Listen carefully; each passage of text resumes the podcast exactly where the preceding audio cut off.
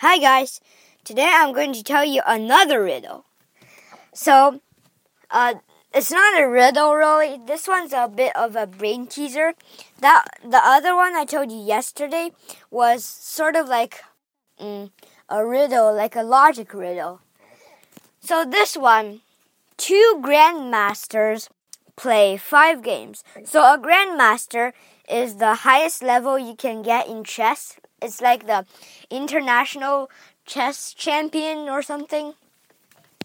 So two grandmasters play in play five games and the num and between these two grandmasters the number of wins each person got is equal.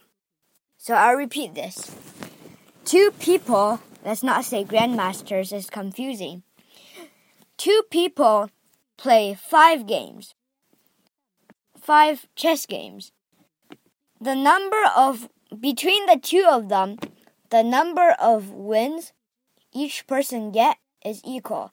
So let's say the first person got A, got X many, got, no, got question mark many, no. I'll just explain it again. So, two chess players play five games. Between the two of them, the number of wins each person got is equal. So these two people got the same number of wins. So how is that possible? I'll give you a little moment to think.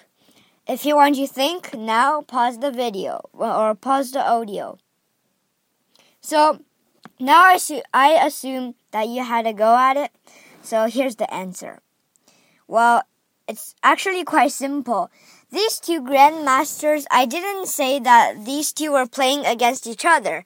Maybe, let's say the first grandmaster was called A, and the second one called B.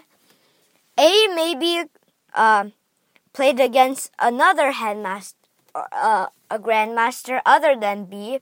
Say A played with with C and B played with D. So they don't have to play against each other. Say A won three out of five games, and B also win won three out of five games. So that is possible. Haha.